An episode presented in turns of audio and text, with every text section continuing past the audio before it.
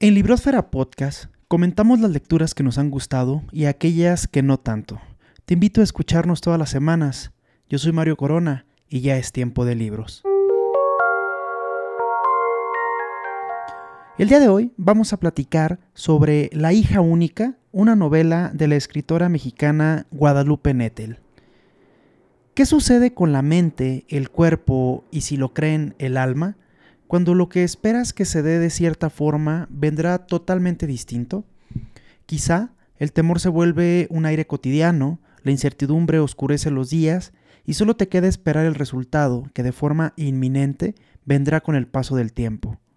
De esto nos habla la autora de esta novela. Una historia de decisiones, de maternidad, de feminismo y, por qué no, de amor. A manera de sinopsis, la hija única nos habla sobre Alina, quien está embarazada de Inés, la hija que todos los médicos pronostican que no nacerá, o si lo hace, morirá al poco tiempo de ver la luz en este mundo. Ello por una enfermedad que evita que su cuerpo se logre desarrollar, sobre todo el cerebro. Esto se lo hacen saber a los ocho meses de embarazo, cuando ella y Aurelio, su esposo, ya tienen prácticamente todo listo para recibir a la pequeña. A esta historia se le une la de Doris y la de Laura. Esta última es quien nos va narrando la historia, pero no como un ser ajeno, sino como un personaje importante dentro de la trama. Estas tres mujeres tienen en común la maternidad, pero no como el hecho biológico, como con un producto viviente, más bien con la idea decisiva de ser o no ser madre. Historias que se unen por un dolor acumulado y por los conflictos causales a donde las han orillado sus propias decisiones. Esta novela se ha etiquetado como una historia sobre la maternidad, y si bien el desarrollo gira en torno al tema, Nettel toca algunas fibras que se asoman entre los lienzos suaves de su prosa, tales como el feminismo, la conciencia social, la toma de decisiones, la enfermedad, la relación con los padres y con la pareja, los problemas económicos, las desigualdades sociales, pero sobre todo sobre el acto de resiliencia humana. El libro se va desarrollando con la voz de Laura, quien toma la decisión de no ser madre. A esto se le unen una serie de prejuicios por parte de su madre, quien piensa que la definen a la mujer como aquella persona que únicamente debe traer criaturas al mundo, ya que si no lo haces, tu vida en este eh, paso tan efímero sería inútil.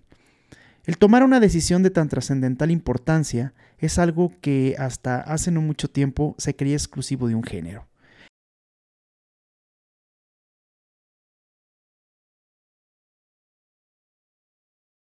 Ser madre no únicamente es el acto biológico de dar la vida, va más allá.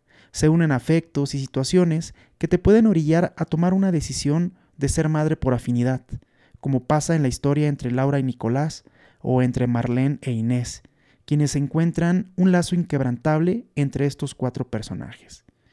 La violencia física y de género se hace presente y nos muestra una cara ya conocida de este mal que aqueja en todo el mundo, y sobre todo sus horribles consecuencias. Nettel nos narra cómo las heridas que estos actos dejan son huellas imborrables que dañan las mentes de quienes son víctimas, tanto de forma directa como de forma indirecta. La autora, en su primera página, nos dice que la novela está inspirada en una historia real, lo que hace del libro algo mucho más interesante que una simple ficción. Este tipo de lecturas siempre se agradecen, y más con la pluma de Guadalupe Nettel, tan fina y con un lenguaje que permite no perder el hilo de la historia, muy limpio y cuidando bastante el lenguaje. Si quieres saber cómo termina esta historia y cuál es el destino de la pequeña Inés, no dudes en clavarle un ojo a esta gran novela. Muchas gracias por escuchar Librosfera Podcast. Nos escuchamos en el próximo episodio.